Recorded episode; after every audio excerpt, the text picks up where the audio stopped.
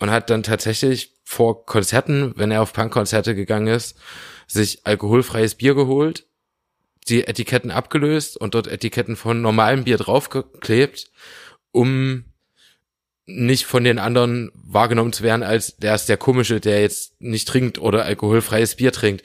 Die hat dann unter anderem vorgestellt als äh, Plan, die Stadt oder städtische Einrichtungen attraktiver zu machen, äh, meinte sie, dass das äh, Jugendzentrum seit geraumer Zeit eine Security hatte äh, und die könnten wir ja wieder abschaffen, weil dann würden auch die Leute unter 16 wieder dahin gehen. Das, es gibt dieses Vergleichsbild dazwischen, wie er bei dem ersten Album aussah und wie er aussah äh, kurz vor seinem Tod, als er die Band noch ein letztes Mal im Studio besucht hat. Und das ist, das sieht aus wie zwei vollkommen unterschiedliche Menschen, der gesamte Körper, das Gesicht, es hat sich alles verändert und dieser Mensch sieht unfassbar gebrochen aus. Listen.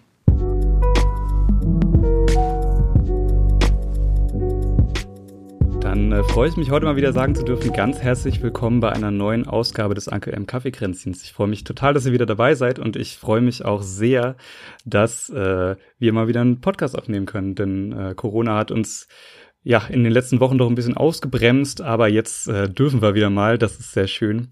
Und äh, wie immer bin ich dieses Mal auch wieder nicht alleine, sondern ich habe den Rodi von 100 Kilohertz da. Hi, schön, dass du da bist. Hallo, schön, dass ich da sein darf. Freut mich sehr. Ich freue mich total und ich freue mich auch äh, über das Thema, das wir heute sprechen, äh, über das wir heute sprechen, denn das ist irgendwie ein Thema, ähm, ja, was doch eigentlich fast gar nicht besprochen wird, habe ich jetzt auch in, in Vorbereitung auf diesen Podcast nochmal festgestellt.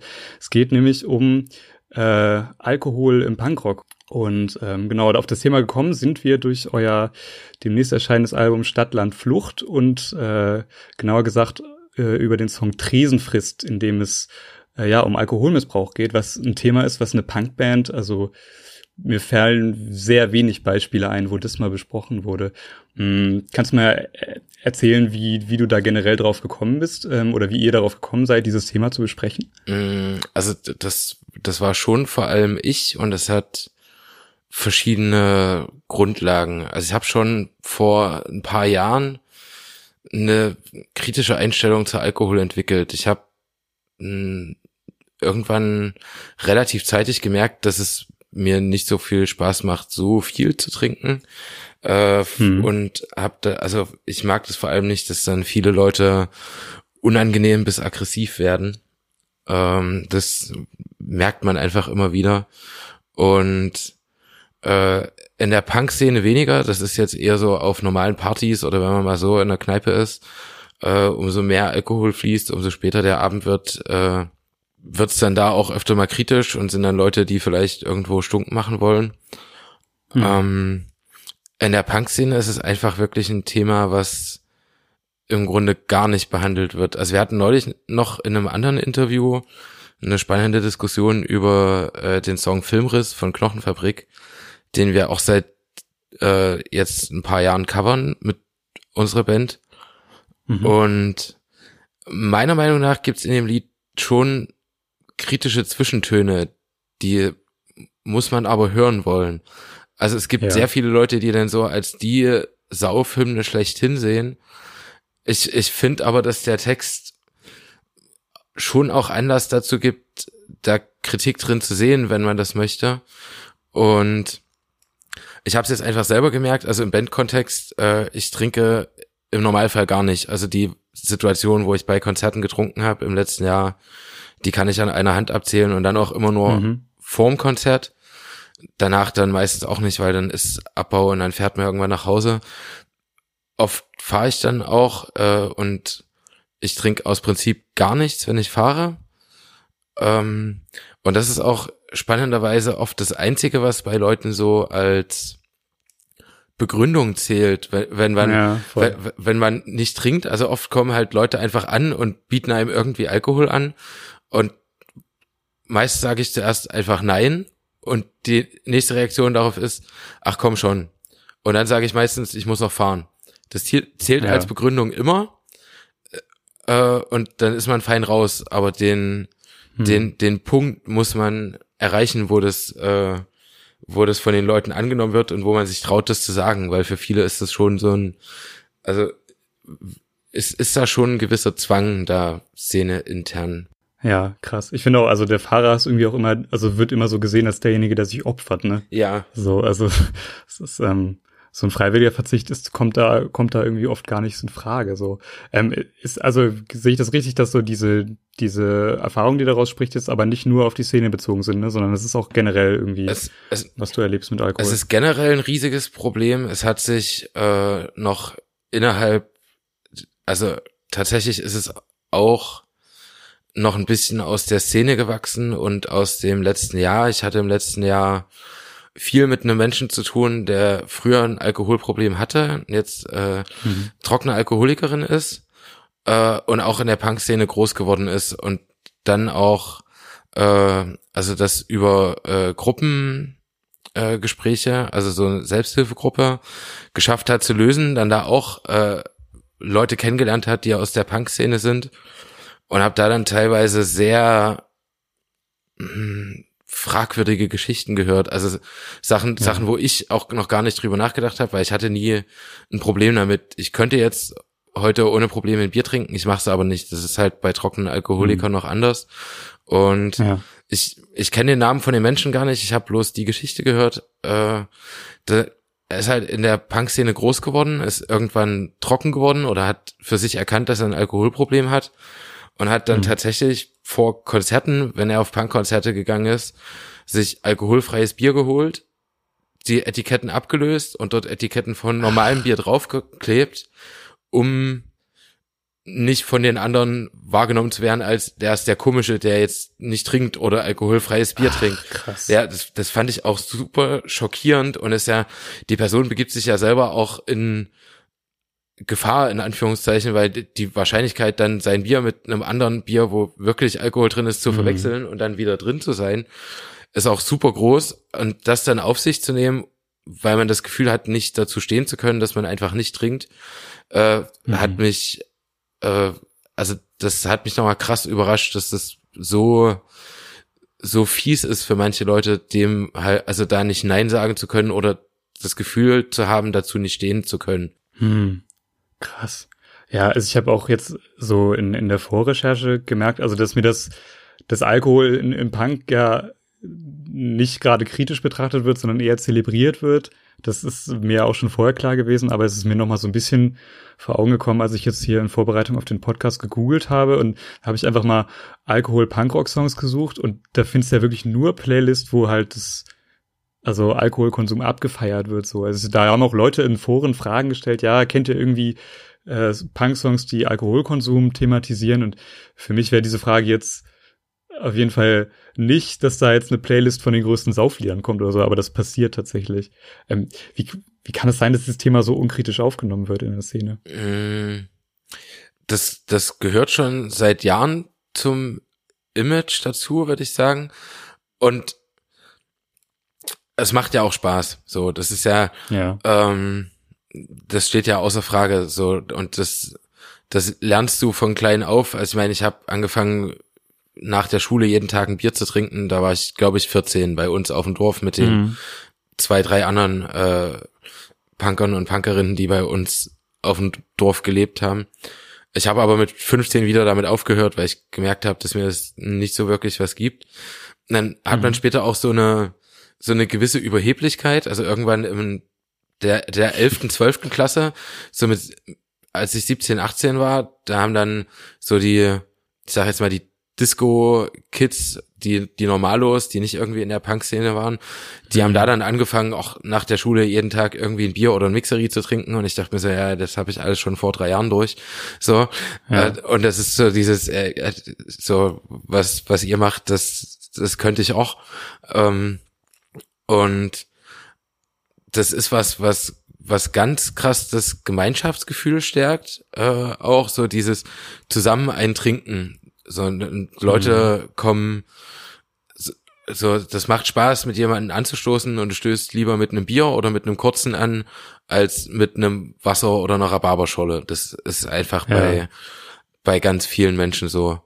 Und ja, rein objektiv macht es super viel Spaß. Es gibt halt dann die Leute, die einmal im Monat auf ein Punkkonzert gehen und das dann dort zelebrieren und einfach einen Abend mhm. sich mal komplett äh, rausschießen und dann aber damit kaum noch Berührungspunkte haben. So, ich, ich sehe seit seit Jahren viel kritischer, ähm, auch weil ich das teilweise früher im Freundeskreis hatte, so dieses klassische äh, ein Feierabendbier trinken und wenn dann da aus mhm.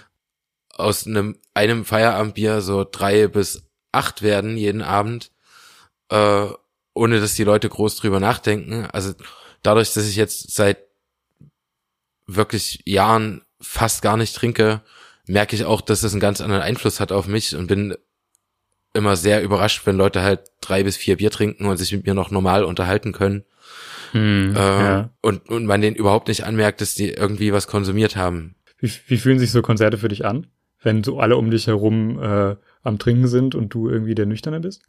Beim Konzert ist es kein Problem und ich ich sehe die Konzerte auch, also wir sind jetzt in den, den letzten Jahren der als Band gewachsen.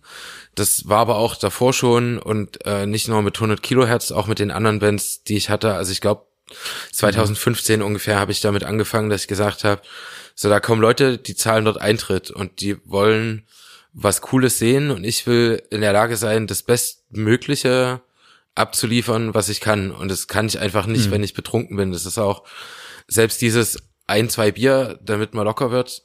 Das glaubt man so lange, bis man wirklich einmal irgendwann fahren musste und dann gemerkt hat, okay, das ist ganz anders, weil du musst mit mit der Aufregung, die mit so einem Konzert äh, einhergeht, plötzlich lernen umzugehen, ohne dich irgendwie mit Alkohol abzulenken.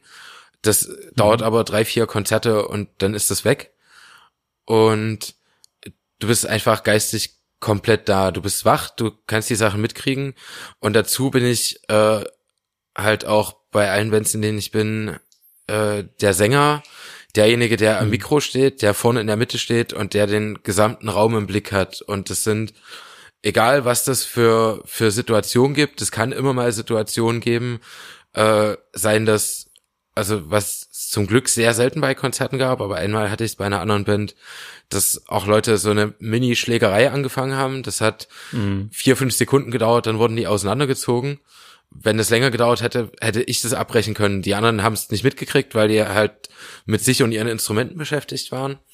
Und mhm. das geht halt einfach, also diese, diese Wachheit im Kopf zu haben, äh, den Raum im Blick zu behalten. Es muss nicht mal eine Schlägerei sein, es kann einfach sein, jemand stolpert und fällt ungünstig. Das hatten wir letztes Jahr mhm. äh, bei 100 Kilohertz, dass jemand wirklich im Pogo bei einem anderen über den Fuß gestolpert ist und einmal äh, der Länge nach nach vorn und mit dem Kopf auf der Bühnenkante gelandet ist. Das, ah, ja. das sah sehr unschön aus. Dem ging es kurz danach wieder wieder gut und der hat auch weiter gefeiert. Mhm. Ähm, aber diese Sachen möchte ich halt mitkriegen und nicht bloß, wenn das direkt auf der Bühne passiert, sondern oder an der Bühne, sondern auch wenn es noch fünf, sechs, äh, zehn Meter weiter weg im Raum ist. Ich möchte es ein bisschen im Blick haben können und parallel dann dazu noch die Show zu machen. Äh, da hm. brauche ich einfach den wachen Kopf und und das ist gut. Anstrengend wird es manchmal erst danach, wenn dann Gespräche mit Leuten anfangen, die auf einem ganz, ganz anderen Pegel sind als ich. ja, so. ja. Äh, die Gespräche sind manchmal ermüdend, wenn man komplett nüchtern ist und mit dem einen Menschen redet, der versucht hat, die Bar alleine leer zu trinken, äh, dann, dann ja. hat man irgendwann einfach gar keine Basis mehr. So. Du, du hast das eben schon ein bisschen, ein bisschen angesprochen. Die, wie ist das mit, äh, also in der Dynamik zwischen euch in der Band? Also du sagst, du bist quasi derjenige, der nichts trinkt. Ich habe auch interessanterweise ein Interview von euch gesehen. Das ist, glaube ich, dreiviertel Jahr alt oder so. Da heißt es noch, äh, zwei von uns trinken so viel wie andere Bands zusammen. Also das finde ich ja dann interessant, äh, danach mit so einem Song ja, zu kommen. Ja, das, das, das ist natürlich immer äh, recht scherzhaft gemeint, aber das ist bei uns in der Band eine, eine interessante Dynamik. Also es gibt äh, es gibt die Leute, die quasi dauerhaft bei den Konzerten trinken, so das ist ist hm. äh, größtenteils auf die Konzerte beschränkt, aber wenn wir Konzerte spielen, dann trinken die Menschen halt. Dann gibt's zwei, drei bei denen das, also die anderen äh, drei, bei denen schwankt das. Das kann auch mal mhm. sein, dass die mal ein bisschen mehr trinken. Kann aber auch sein, dass die mal die Fahrt übernehmen oder wenn das Konzert nah genug an Leipzig dran ist, wir zurückfahren, dass das die mhm. Menschen sind, die dann vom Proberaum aus noch nach Hause fahren müssen, äh, weil die nicht in Leipzig wohnen. Ähm, und das, das pegelt sich so ein, so ein bisschen ein, dass wir einen guten Durchschnitt haben, würde ich sagen. Und das sorgt aber nicht also für irgendwie Probleme, wenn du, also wenn du dir, gerade wenn du dir so kritisch eigentlich Gedanken machst.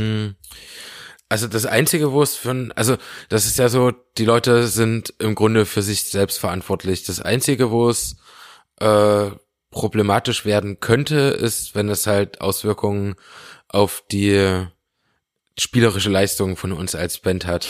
Ja. Ähm, das hat es bisher ich würde sagen, selten gehabt. Es gab Situationen, das war aber nicht nur dem Alkohol geschuldet, sondern den Gesamtumständen. Da ist dann so viel zusammengekommen, dass, ähm, dass zusätzlich äh, zu den Umständen mh, mm, man dann vielleicht nicht nicht mehr wach genug im Kopf war, das das auszugleichen, was gerade so rundrum passiert. So äh, die was von der Anlage fällt aus und dann äh, wir spielen sonst im Normalfall mit einem Metronom, wenn man dann den Klick nicht mehr hören kann, weil, mhm. äh, weil halt die Musik nicht auch mit in die Ohrstöpsel kommt, man auf die herkömmlichen Boxen zurückgreifen muss und dann diese dauerhafte Orientierung, die wir haben, weg ist, äh, dann ja. kann das halt schwierig werden. Ähm, aber ja, im Großen und Ganzen ist das der Punkt, äh, dass die Leute selber für sich verantwortlich sind und mhm. wir uns da jetzt gegenseitig nicht reinreden, solange das nicht äh, das Musikalische betrifft. Ansonsten müssen alle selber entscheiden, was sie vertragen können und kennen sich da mittlerweile eigentlich auch gut genug.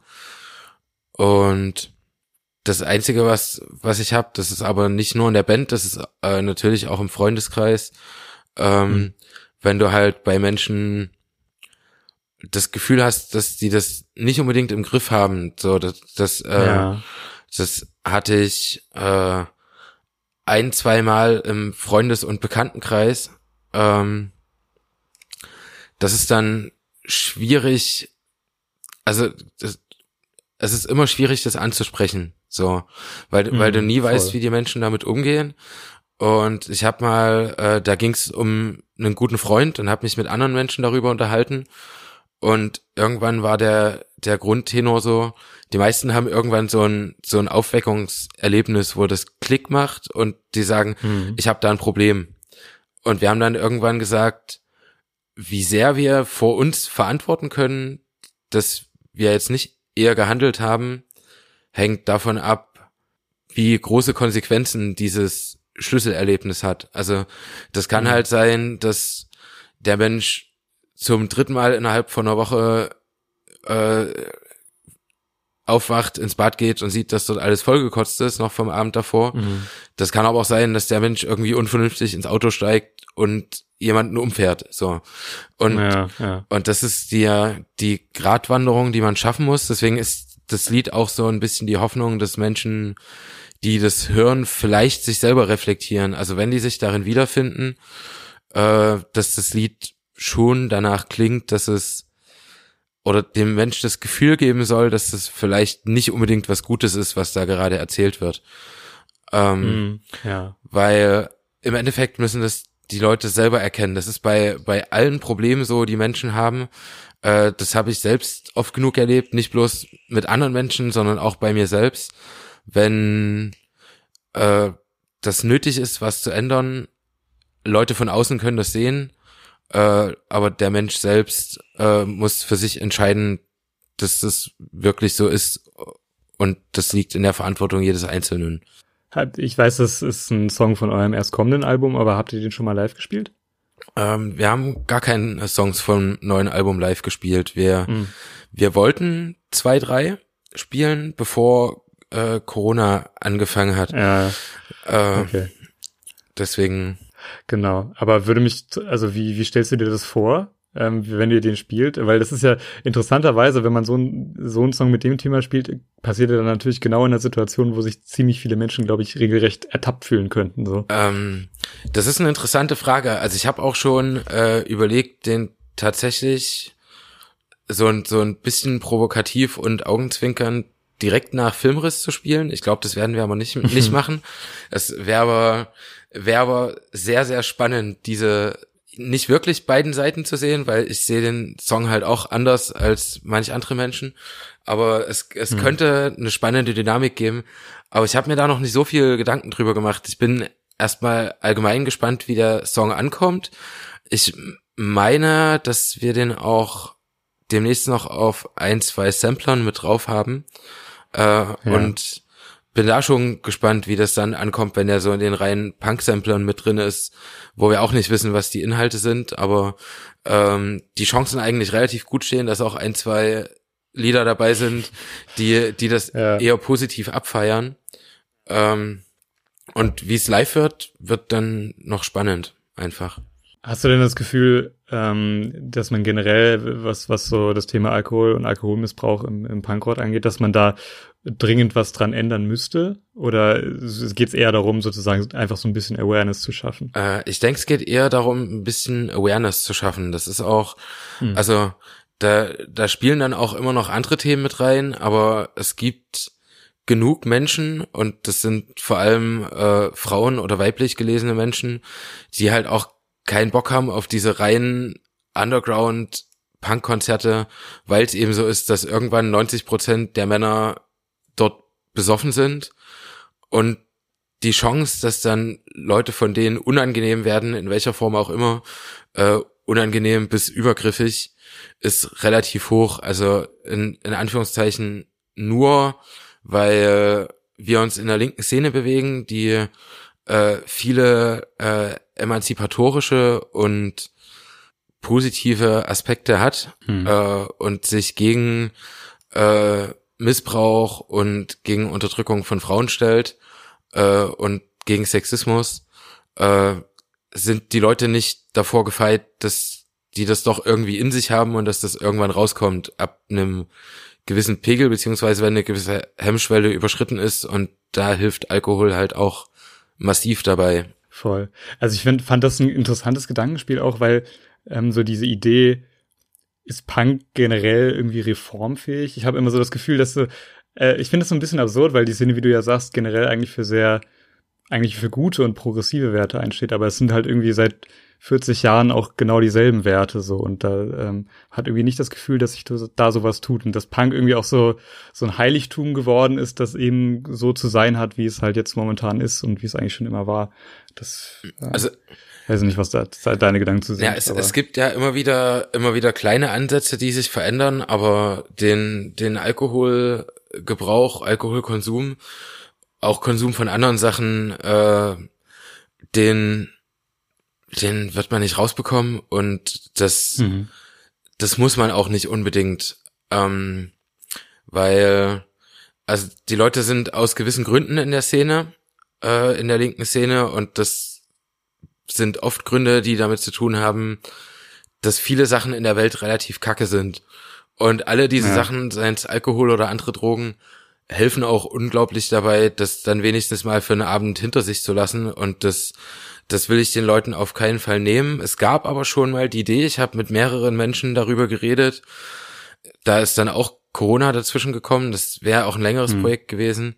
Mal äh, eine, also vielleicht ein einmaliges Konzert und wenn das funktioniert, so eine Reihe auf die Bühne zu stellen, äh, wo von vornherein gesagt ist, dass das ein, ein Abend ist, an dem gar kein Alkohol ausgeschenkt wird und äh, mhm. keine Substanzen konsumiert werden. Einerseits dafür, dass halt äh, es ein gewisser Safe Space geschaffen wird für einerseits die Leute, die sich unwohl fühlen, wenn andere Leute Alkohol trinken, weil die das nicht mögen und andererseits mhm. für die Leute, die halt früher ein Alkoholproblem hatten und dann entweder zu äh, solchen Maßnahmen greifen, wie ich vorhin gesagt habe, oder einfach nicht mehr weggehen. Weil das hat, mhm. hat für viele Leute wahnsinnig viel Triggerpotenzial, äh, in, in solchen Momenten wegzugehen. Also ich kenne da auch Menschen, die dann bei Konzerten waren und den gesamten Abend nicht an die Bar gegangen sind, weil mhm sie Angst hatten, dass sie dann automatisch Alkohol bestellen und dann halt gar nichts getrunken haben, obwohl sie total gern irgendwie ein Wasser und eine Cola, was auch immer gehabt Ja, hätten, ja. aber sich das nicht getraut haben, diesen Schritt dahin zu gehen, einfach aus Angst dann wieder in ein altes Muster zu fallen und den, Ach, den, Ja. äh, also das gibt sich natürlich mit der Zeit, aber gerade wenn man so in der Anfangsphase ist, dann ist es wahnsinnig schwierig, generell irgendwie wegzugehen.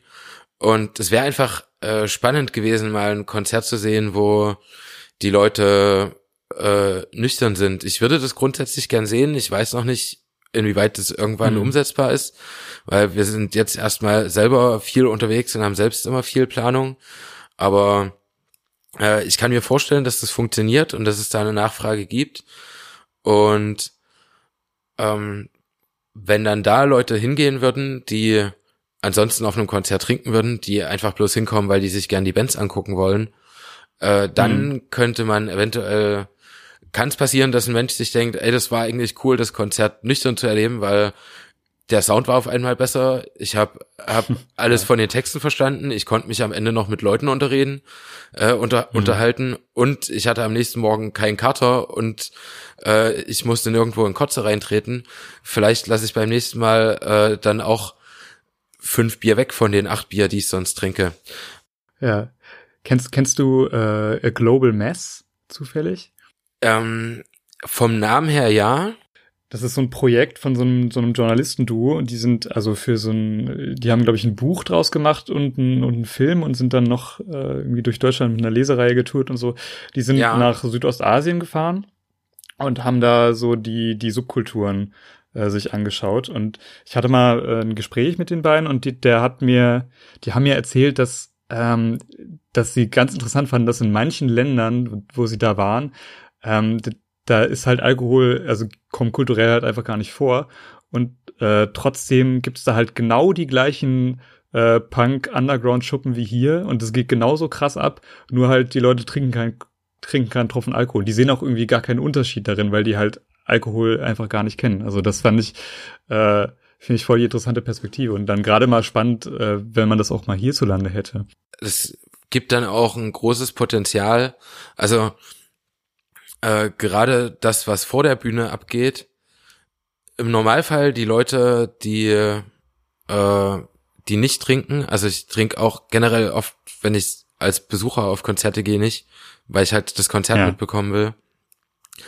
Und ab einem gewissen Punkt halte ich mich nicht mehr vorne auf, wenn ich merke, dass zu viele Leute dort sind, die sich nicht mehr so unter Kontrolle haben, wie es angenehm wäre. Weil Hm. umso mehr du trinkst, umso weniger kannst du deine Kraft einschätzen, umso weniger kannst du deinen Körper einschätzen. So, wo hört jetzt meine Faust oder mein Ellbogen auf, wenn ich anfange, meinen Arm zu schwingen? Äh, und das ist Ja. dann einfach eine gewisse Form von Selbstschutz. Ähm, den anderen Leuten, die auch getrunken haben, denen ist es egal. Die passen sich einfach an oder kriegen halt was ab, aber merken den Schmerz dann auch erst am nächsten Tag an den blauen Flecken, weil davor Mhm. äh, stumpft man halt ab. Das würde wahrscheinlich auch äh, ein sehr, sehr angenehmes Konzertgefühl vor der Bühne geben. Wir hatten es auch schon bei Konzerten, wo bemerkbar war, dass sehr viele Leute sehr viel getrunken hatten. Ähm, Das sind dann die einzigen Konzerte, wo ich öfter mal sage, dass die Leute vorn bitte aufeinander aufpassen sollen. Und das ist dann in erster Linie an die Leute gerichtet, die nicht mehr genau merken, mit wie viel Kraft sie jetzt in die anderen Leute reinspringen und mit, mit wie viel Kraft sie gerade Arme und Beine bewegen. Ich finde also auch, ähm, ne, so wie wir jetzt drüber sprechen, haben wir auch so das Gefühl, oder ich habe das Gefühl, es gibt irgendwie immer nur so, dann, dann in dieser Szene eigentlich nur so zwei Pole, entweder so richtig hart betrunken und dann gibt's halt quasi noch so eine Gegenbewegung dazu, Straight Edge, wo die Leute halt ganz bewusst auf, äh, ganz bewusst komplett auf Drogen verzichten. Ich glaube aber, dass, ich weiß nicht, ob das so, ob das Gespräch dem so gerecht wird sozusagen. Ich meine, es gibt doch bestimmt auch viele Graustufen dazwischen, De oder? definitiv. Ähm, die sind aber relativ leise. Es gibt die Leute, die viel trinken, die bemerken Menschen halt einfach, weil, weil die, die sind halt laut und die fallen auf. Und die Leute, Ja. die militant dagegen sind, aus welchen Gründen auch immer, die bemerken Menschen auch, weil die laut sein müssen, um als Gegenpol gehört zu werden. Und die Leute dazwischen, äh, da zähle ich mich auch, wenn ich kaum noch trinke, dazu, weil ja. äh, das kann auch passieren, wenn ein Konzert super gut war, dass ich sage, ey, heute komm mal rüber und bring drei Pfeffi von der Bar mit für jeden von uns. Äh, ja. das, das kann auch super schön sein. Bei mir ist es aber nach den drei Pfeffi dann vorbei und es gibt auch die Leute, die die das in Maßen machen, die für sich erkannt haben, dass äh, sie halt nicht die acht bis zwölf Bier brauchen, sondern zwei, drei, vier Bier reichen über acht Stunden verteilt am Abend. Und hm. ähm, die haben aber keine Agenda. Die Agenda haben die Leute, die laut sind, weil sie sagen, das ist ein Problem. Äh, und die anderen sind ist halt der Gegenpol, der automatisch bemerkt wird. Aber die, die da moderat dazwischen sind, ähm, die sind halt einfach da. Die stören sich an dem einen nicht, die stören sich an dem anderen nicht. Der Mensch, der seinen Alkoholkonsum unter Kontrolle hat, der wird niemals ein Problem damit haben, wenn ein anderer nicht trinkt. Ähm, mhm. Der hat vielleicht ein Problem, wenn jemand zu viel getrunken hat und dann irgendwo unangenehm ist. Ähm, muss sich aber auch nicht länger damit auseinandersetzen als äh, in der Situation, in der das passiert. So, das, das ist man schon gewöhnt, das passiert immer und überall, äh, nicht nur bei Punkkonzerten. Äh, mhm. Und deswegen äh, ist es dann so, äh, wie es auch in, in der Politik so oft ist, die, die schweigende Masse in der Mitte, die an keinem der Extreme steht und deswegen äh, sich zu nichts äußern muss, weil hm. weil es eben da keine Agenda dahinter gibt. So. Äh, auf eurem Album Stadtland Flucht generell, du hast es vorhin schon mal so ein bisschen angeschnitten, ähm, geht es ja auch so ein bisschen um, um eure Erfahrungen, die ihr so als, als Dorfkinder gemacht habt. Und ähm, da, ähm, da gibt's ja zum Beispiel auch den Song Nur für eine Nacht, wo es dann so ein bisschen darum geht, dass ihr ähm, also dass euch ein Konzert einfach sehr viel Kraft gibt, so in äh, und ihr dann am nächsten Tag eigentlich wieder in euren Alltag zurückkommt und die Kämpfe kämpft, die ihr immer kämpft, aber ähm, dass genau, dass sowas auch so ein bisschen so ein Fluchtpunkt sein kann. Ähm, ist Alkohol auch dann in diesem Zusammenhang vielleicht auch so eine Art der, der, der Abgrenzung, stelle ich mir vor?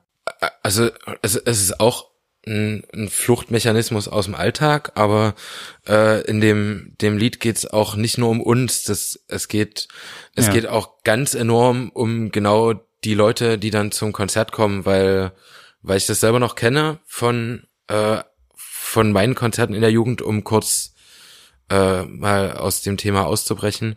Ja, ja, ähm, ja. Weil so wir wir werden als als Band die Welt nicht verändern. So, da müssen wir uns nichts mhm. vormachen.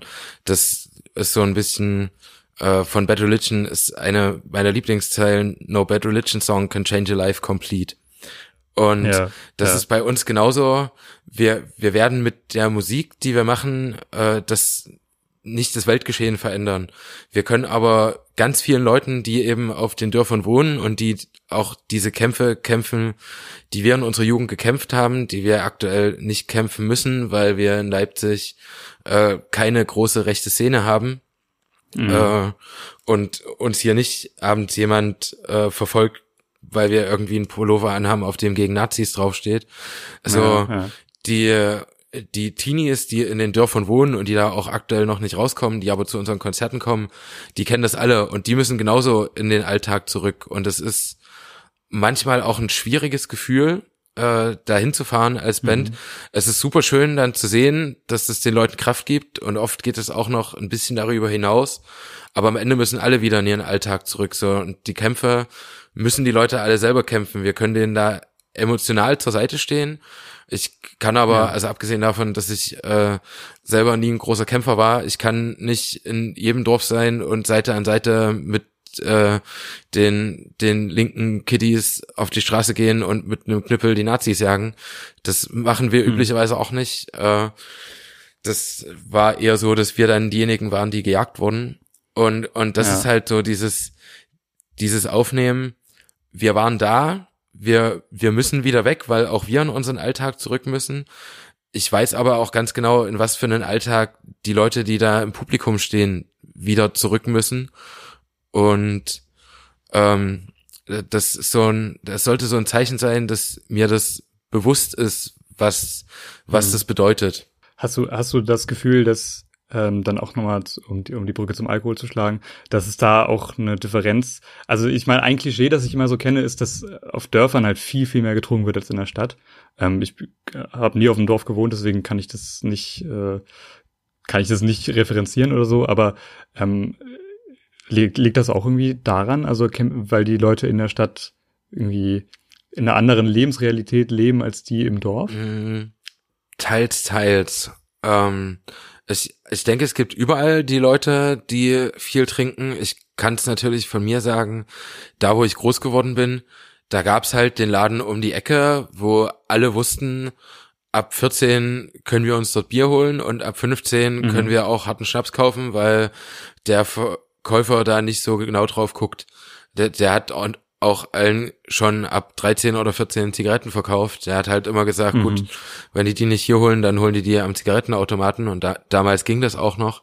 Ähm, ja. Also es gibt eine, eine enorme Zugänglichkeit. Es gibt auch auf den Dörfern äh, viel krasser noch die Strukturen, sei es über über die Feuerwehr, über die Dorfkneipe, wo äh, dann die Kinder halt auch schon ab 14 mit hingehen können, äh, über die kleinen Fußballvereine, wo halt äh, dies natürlich auch in Leipzig hat zehn Fußballvereine, die kein Mensch kennt vom Namen her.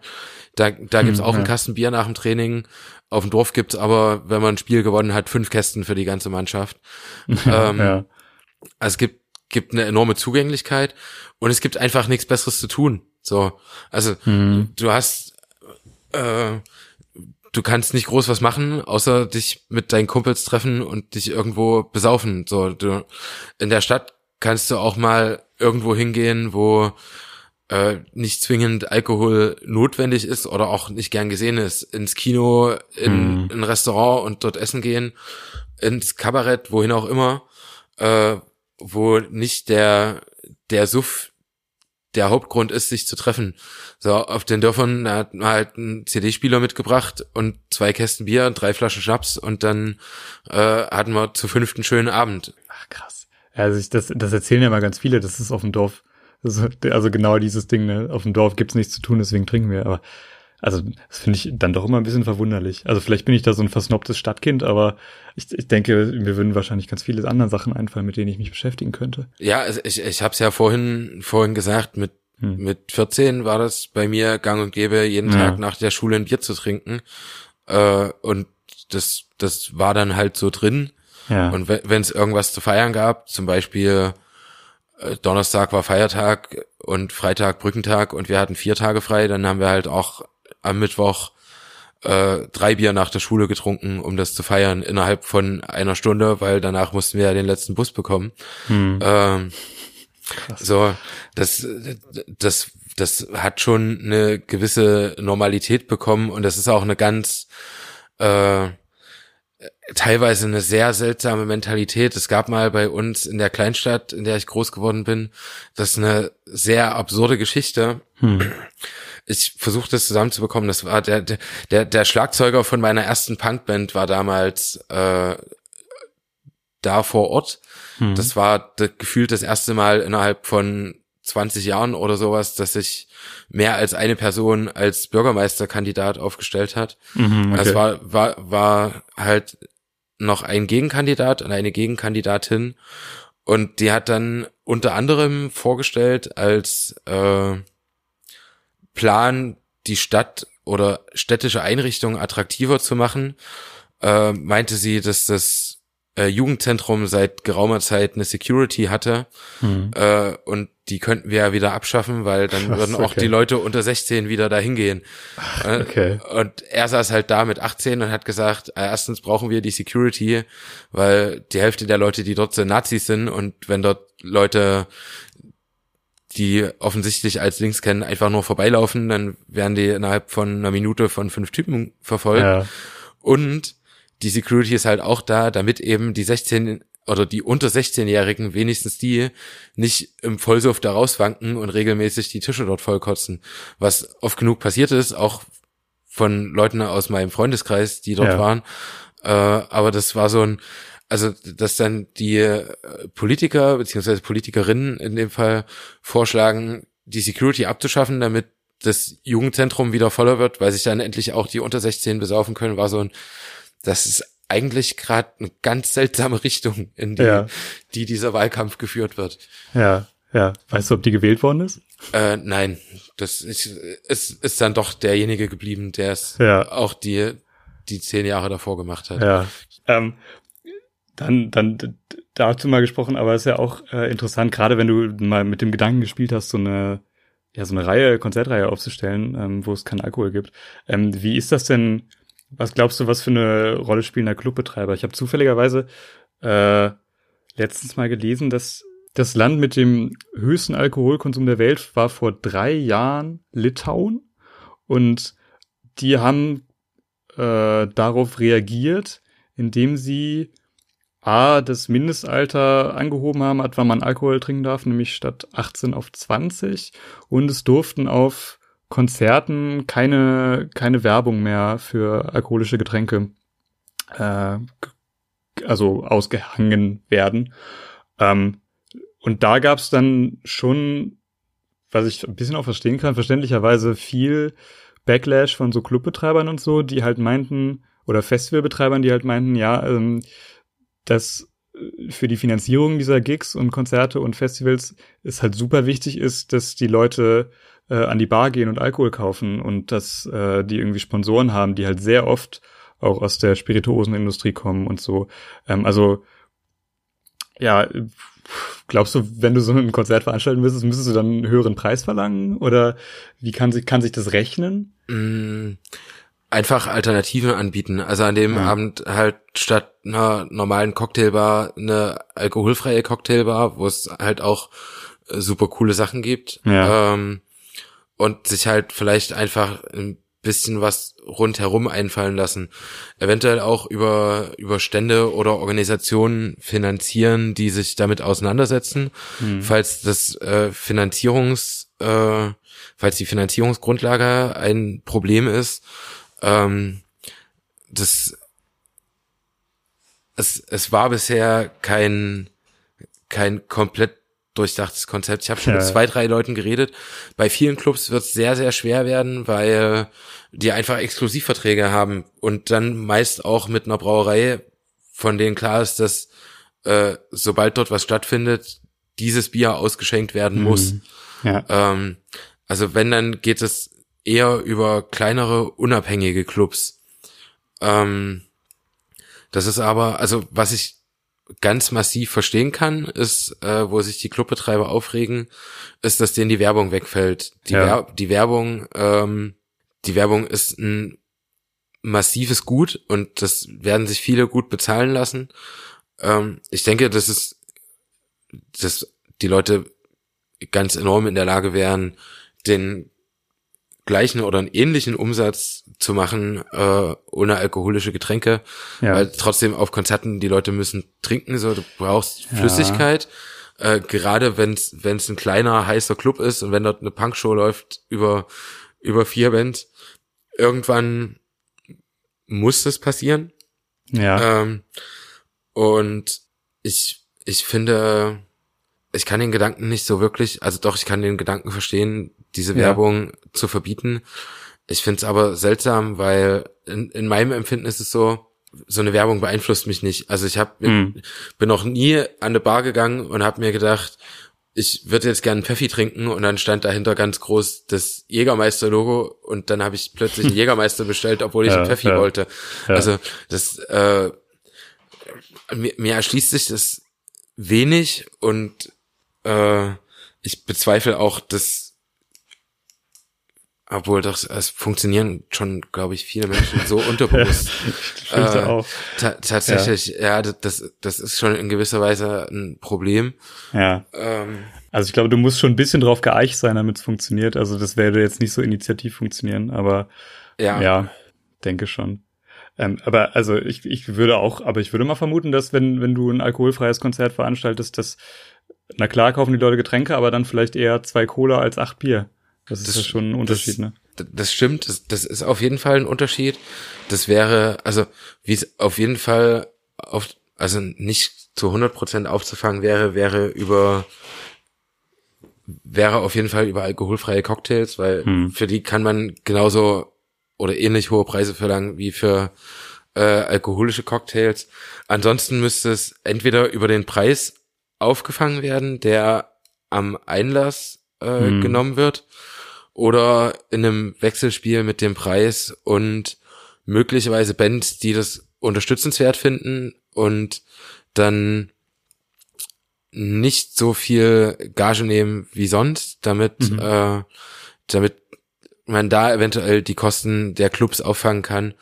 Äh, das, das sind alles Punkte, die da auf jeden Fall mit reinspielen, das zu bedenken. Es, ich bin aber der Meinung, dass es auch in der Punk-Szene diverse Menschen gibt, die so ein Projekt unterstützenswert finden, weil es gibt äh, schon auch einige Bands, hm. die zumindest, wo zumindest Teile der Bands eine Alkoholvergangenheit hinter sich haben und mittlerweile trocken sind oder davon Abstand genommen haben.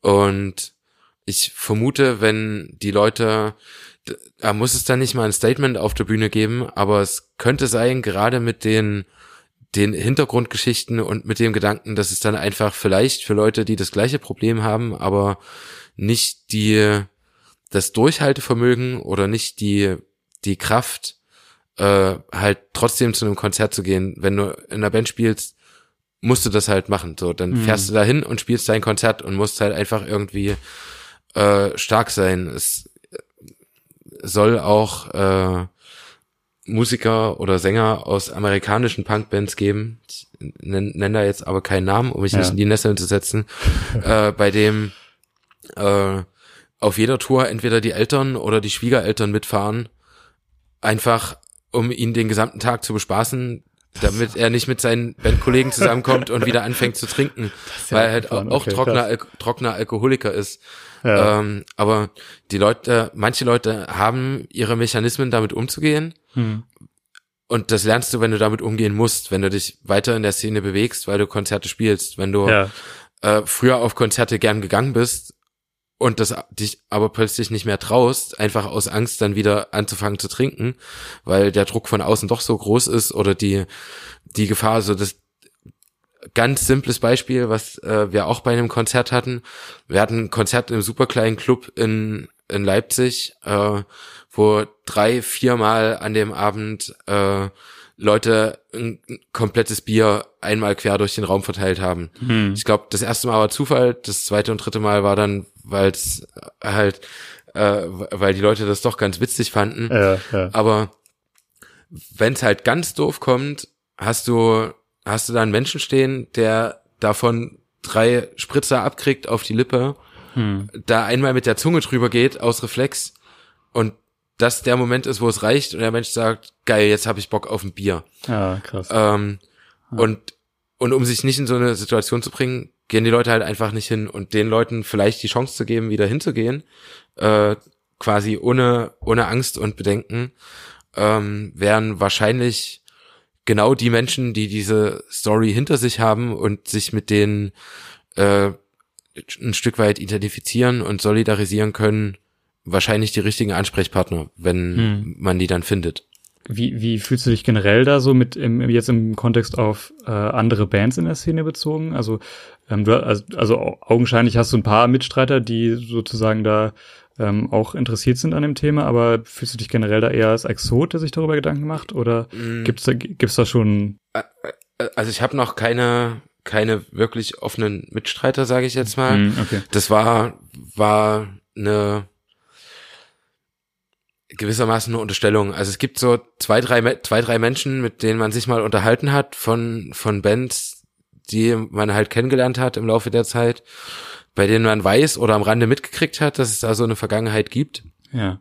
Ähm, ich kenne hier in Leipzig auch äh, Menschen, äh, bei denen ich weiß, dass die auch, wenn die selbst trinken, aber halt nicht exzessiv trinken, die das sicher sofort unterstützen würden, einfach weil äh, denen dieser Solidaritätsgedanke gefallen würde, da Menschen was zu ermöglichen, was für die halt sonst vielleicht nicht möglich ist. Mhm. Ähm, und allgemein mit bei den anderen Bands ist es genauso wie bei uns in der Band.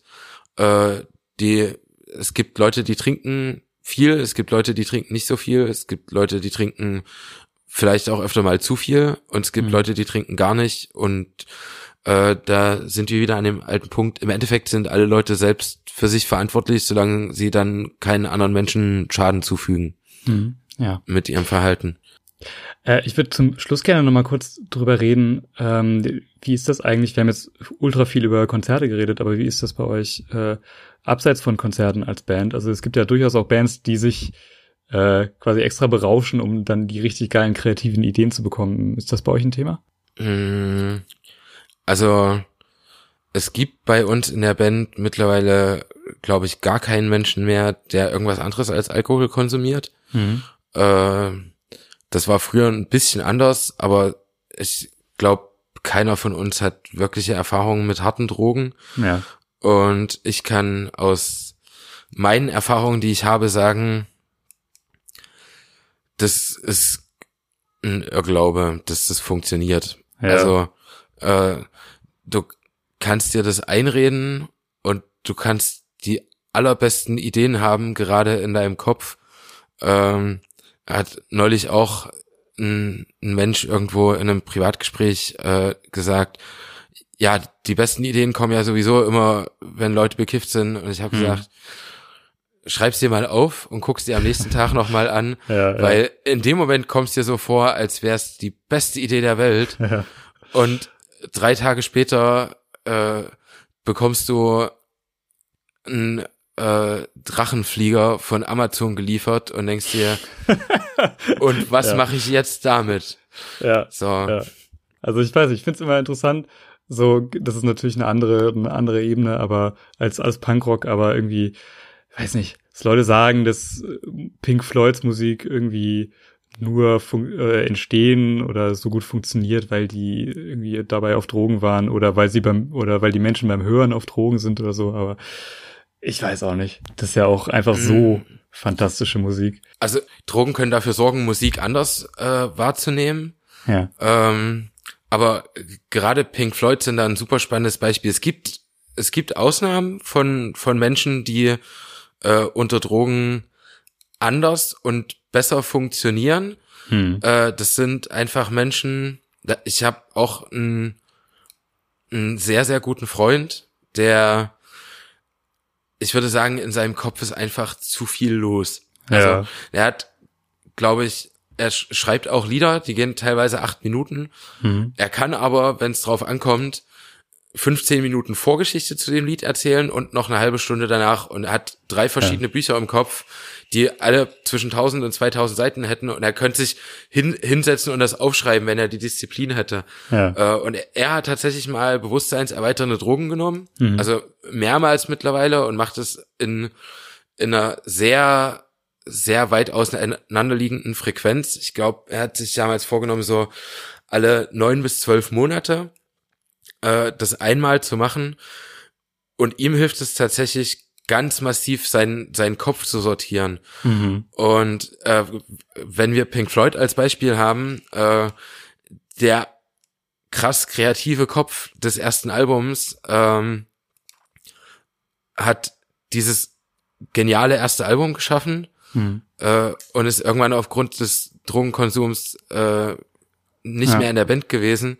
Also einfach, ich, ich denke, sie hätten ihn weiter behalten, aber ich meine, er war äh, in Behandlung, ich glaube sogar auch in der Psychiatrie. Ja. Und äh, das, es gibt dieses Vergleichsbild dazwischen, wie er bei dem ersten Album aussah und wie er aussah äh, kurz vor seinem Tod, als er die Band noch ein letztes Mal im Studio besucht hat. Und hm. das ist, das sieht aus wie zwei vollkommen unterschiedliche Menschen, der gesamte Körper, das Gesicht, es hat sich alles verändert und dieser Mensch sieht unfassbar gebrochen aus.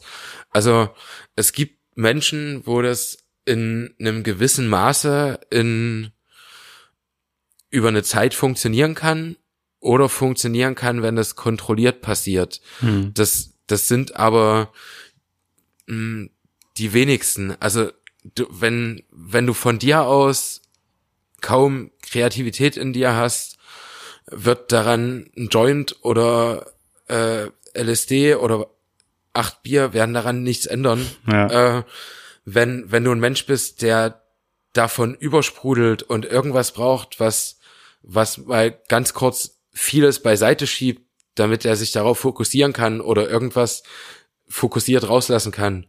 Das kann funktionieren, aber ich bin der Meinung, dass es bei den wenigsten Menschen so ist. Ja, ja. Ich glaube eigentlich auch.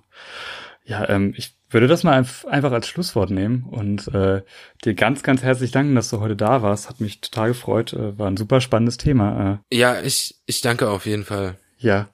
Ähm, mir bleibt am Ende noch zu sagen, wenn äh, euch das gefallen hat, was ihr gerade gehört habt, liebe Hörerinnen und Hörer, dann äh, würden wir uns natürlich total freuen, wenn ihr den Podcast abonnieren würdet. Auf Apple Music habe ich letztens gelernt, kann man den Podcast sogar bewerten. Also wenn ihr äh, Bock habt, das zu machen, dann äh, freuen wir uns natürlich auch sehr.